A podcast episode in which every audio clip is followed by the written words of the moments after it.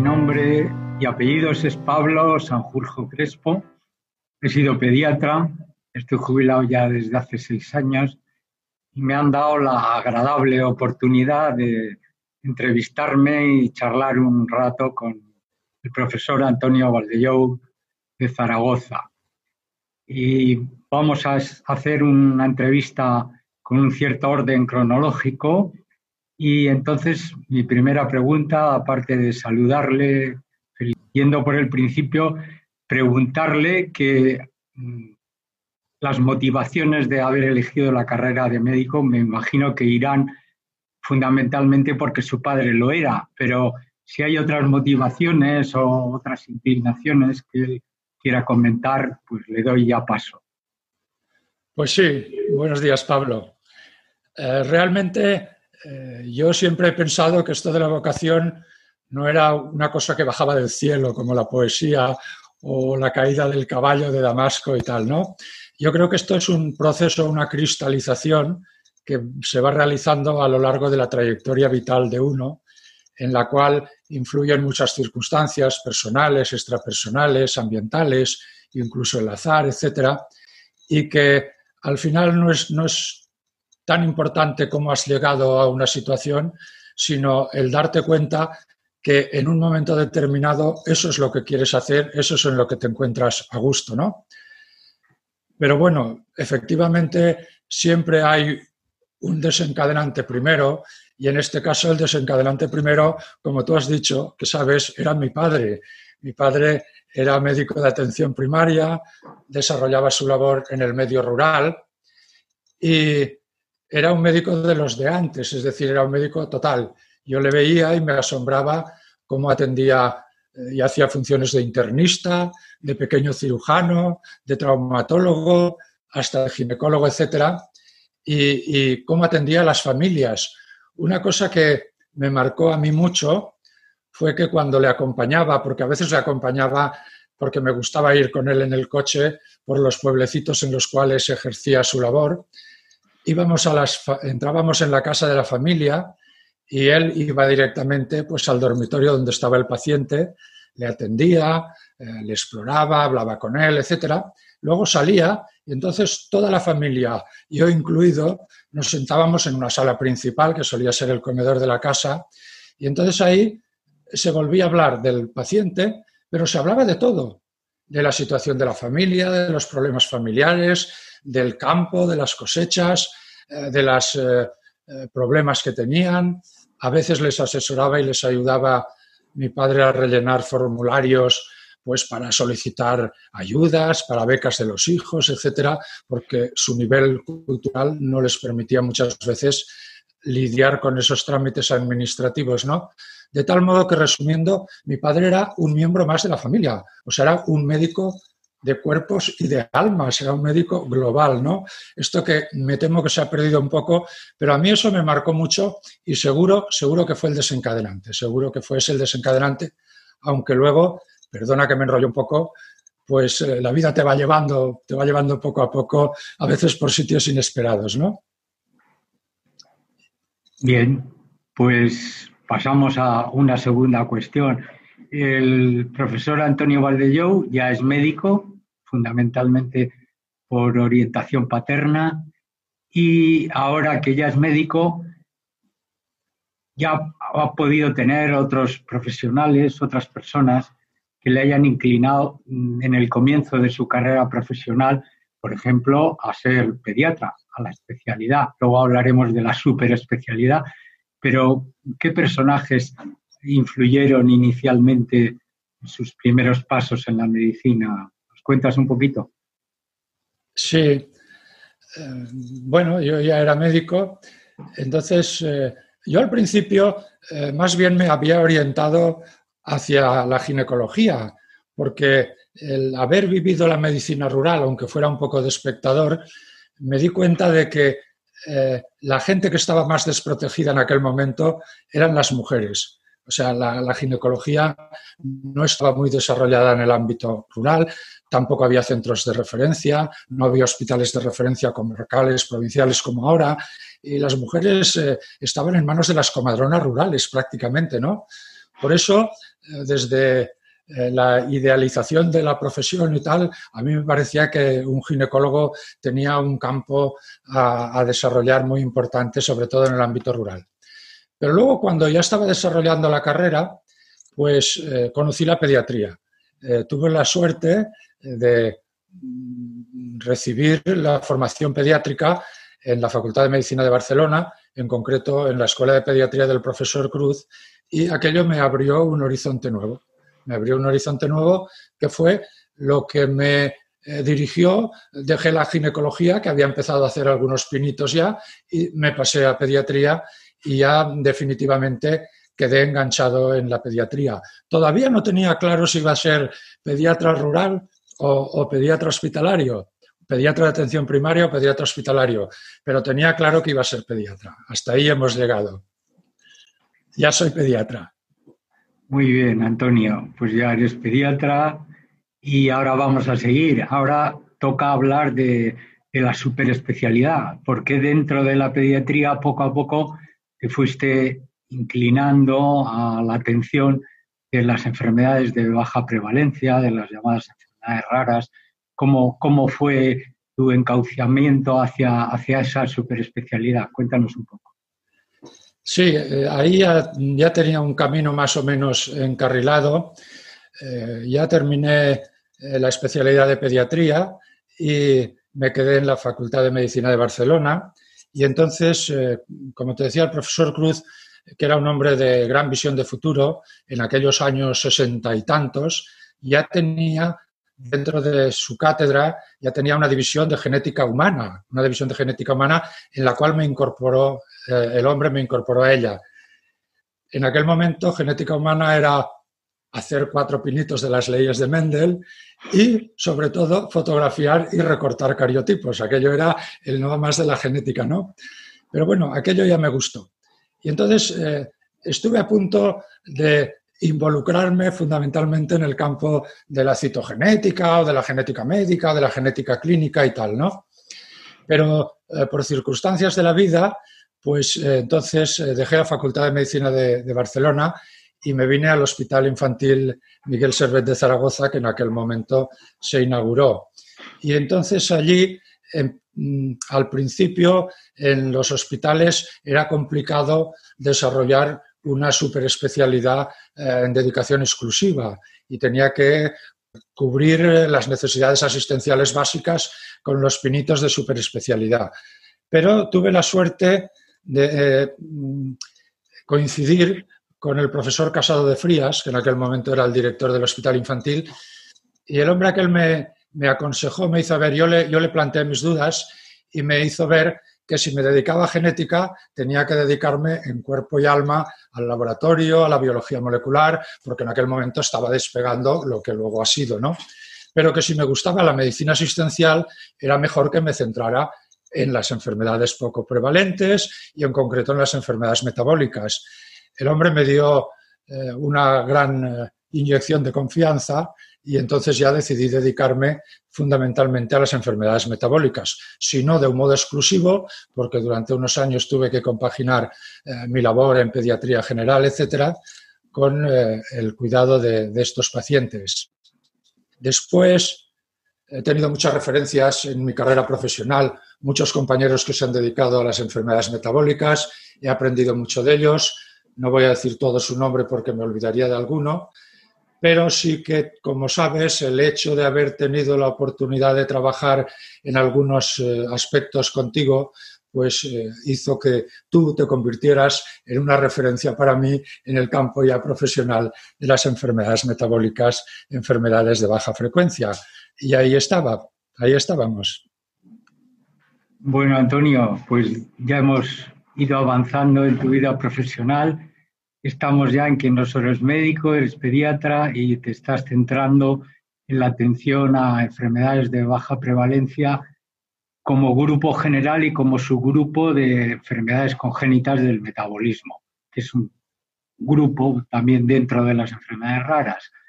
Eh, ya dentro de este campo me gustaría que empezaras a comentarme cómo era la relación con las familias y con los enfermos de esta patología que es un poquito especial. Cuéntanos un poquito cómo era.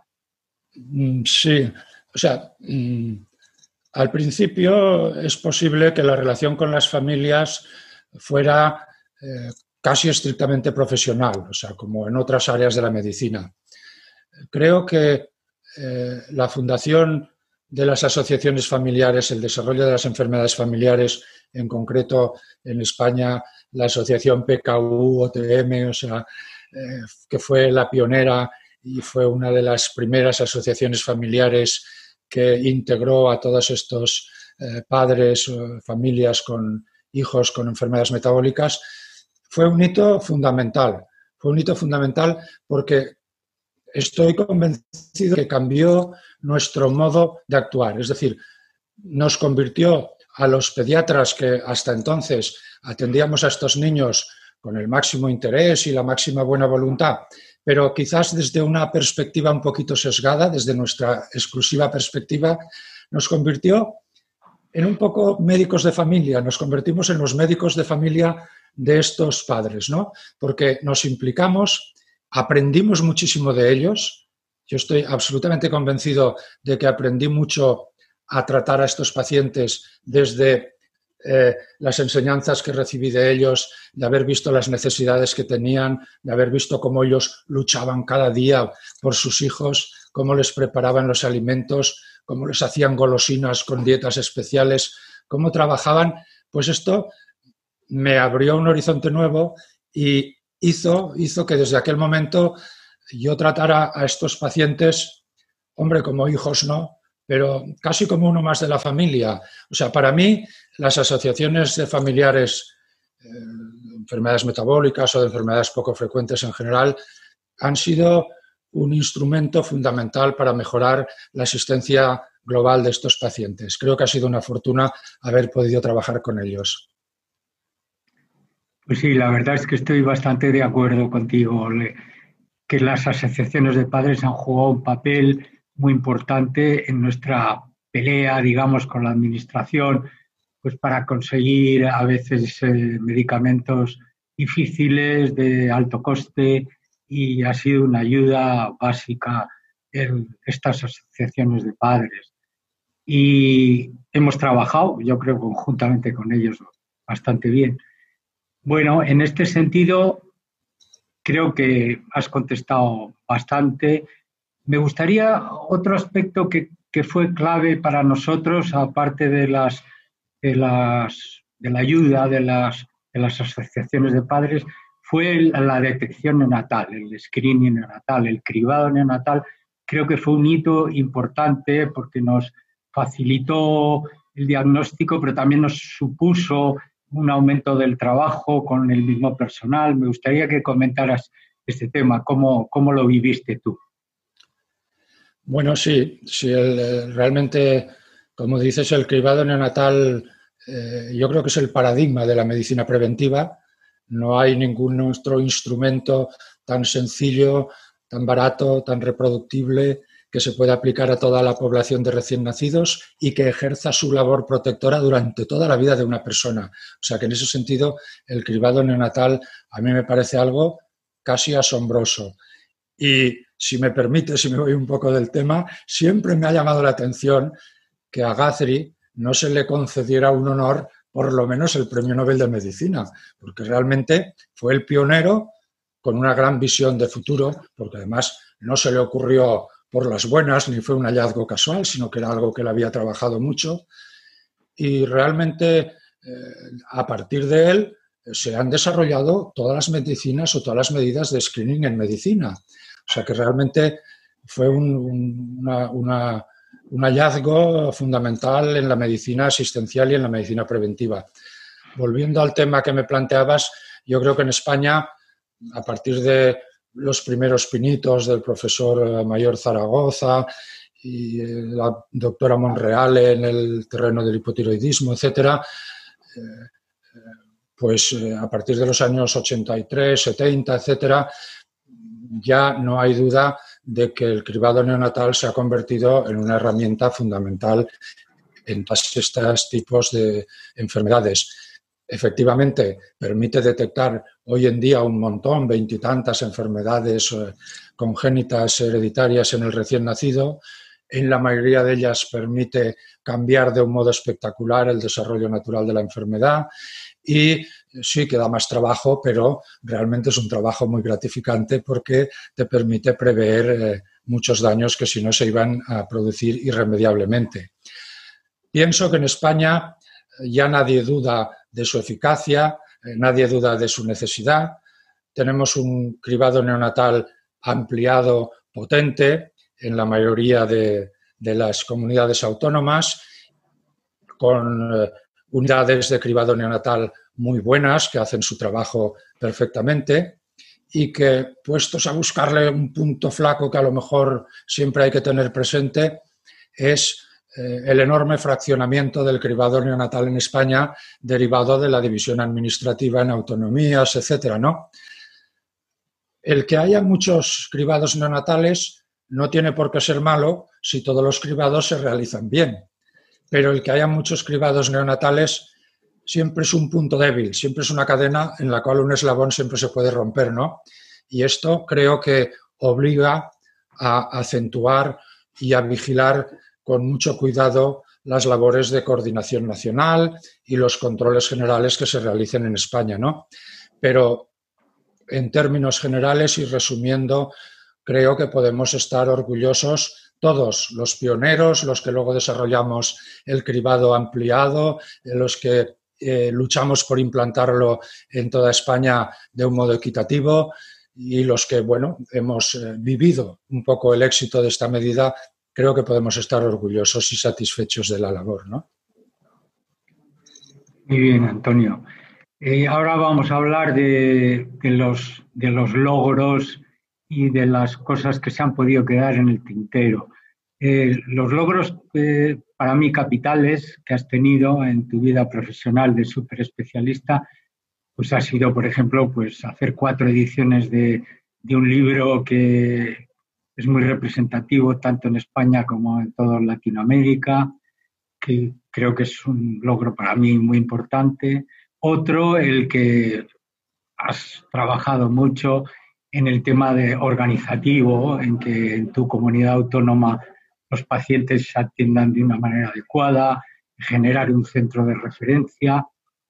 Y si quieres comentar algo de los logros que, que, te estoy comentando, eh, matizarlo un poco y también de las cosas que se hayan podido quedar sin hacer y que te hubiera gustado realizar en esta carrera de superespecialista. Sí, bueno, me planteas eh, una pregunta que casi la deberías de responder tú, ¿no?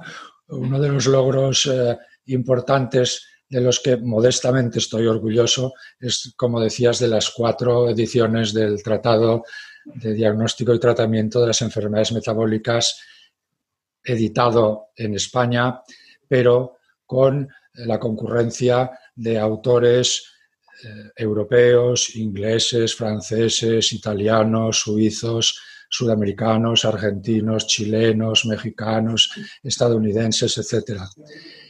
Este libro, que, del cual soy coeditor contigo, pues eh, es un orgullo profesional porque uno siempre tiene una pequeña vanidad, dices, bueno, pues algo se ha conseguido ¿no? en esta vida, pero sobre todo es un orgullo profesional porque tú lo sabes perfectamente, eh, esto se llevó a cabo, lo llevamos a cabo, fue una iniciativa tuya, lo llevamos a cabo conjuntamente porque creíamos que había llegado el momento de visualizar en España la enorme cantidad de gente que estaba trabajando en estas enfermedades, de visualizar en Europa eh, la situación de las enfermedades metabólicas hereditarias y creo que ha sido un instrumento para unir los esfuerzos de la gente y para que también la administración pública y las instituciones privadas se dieran cuenta de la importancia de esto. ¿no? Pienso yo modestamente, y no es falso orgullo tampoco, que la situación de las enfermedades metabólicas en España cambió con la eh, iniciativa de crear la Asociación Española para el Estudio de las Enfermedades Metabólicas Hereditarias, la ECOM, y con la edición del tratado este de diagnóstico y tratamiento de las enfermedades metabólicas. Esto ha sido un poco el resumen de mi labor profesional de lo que estoy más orgulloso. Mm, yendo a, la labor diaria, bueno, tengo un cierto orgullo de haber desarrollado la unidad de enfermedades metabólicas en el Hospital Miguel Servet, de haber dejado gente como Inmaculada García, que está trabajando ahora ahí eh, con mucho entusiasmo y, con gran futuro, de haber trabajado conjuntamente con el Laboratorio de Bioquímica del Hospital Miguel Servet, en la cual ahora ya tienen su de masas, su espectrometría de masas, ya tienen un laboratorio completo, casi como el que tenías tú en Bilbao, y bueno, de eso también estoy orgulloso. Estoy orgulloso de haber tenido una relación de amistad verdaderamente buena con las asociaciones de, Aragón, de padres de Aragón, y pocas cosas me quedaron por hacer, porque además para las luces que uno tiene dices bastante hecho.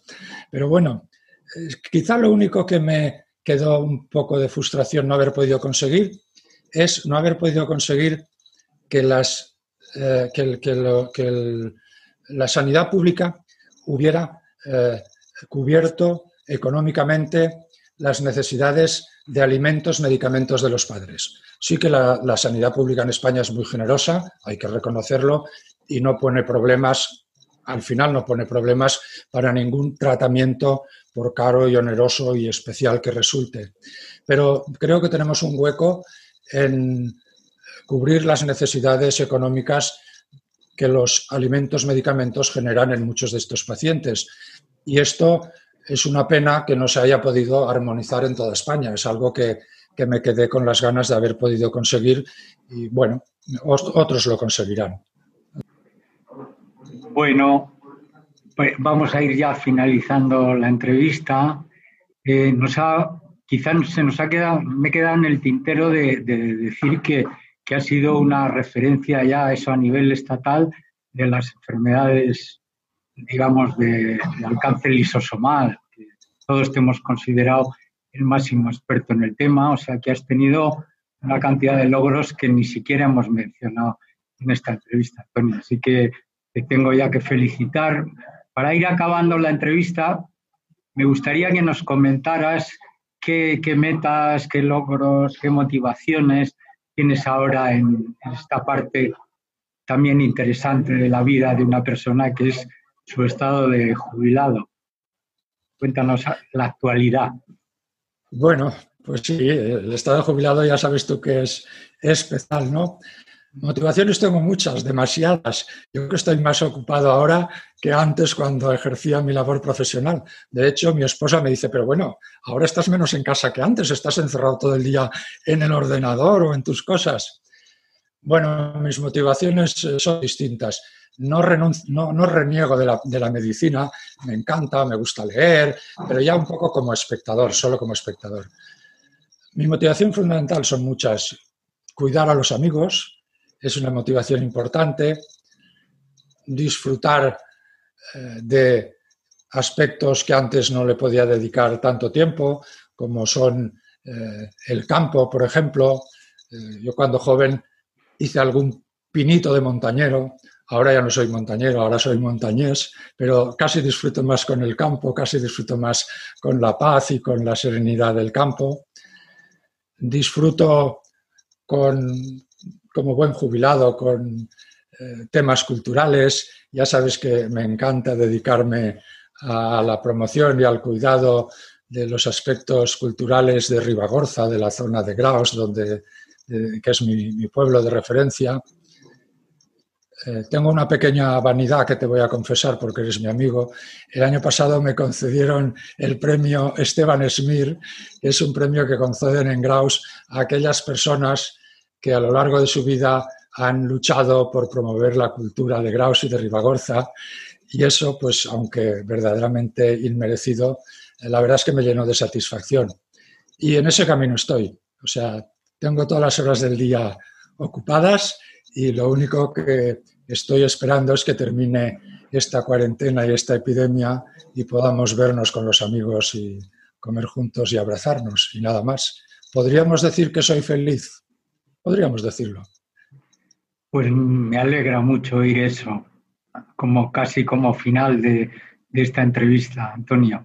te damos las gracias por, por, ser como eres, por ser una persona con un grado de humanismo excelso, por haber sido un gran profesional y te doy gracias en nombre de todo el mundo, de los super especialistas, de las asociaciones de padres y que ha sido un, gran personaje en este mundo. Gracias por ser también mi amigo. Muchas gracias a ti, Pablo. Muchas gracias por tus amables palabras dictadas desde la amistad. Ya sabes que el sentimiento es mutuo y nada más. Un abrazo muy fuerte y gracias a todos.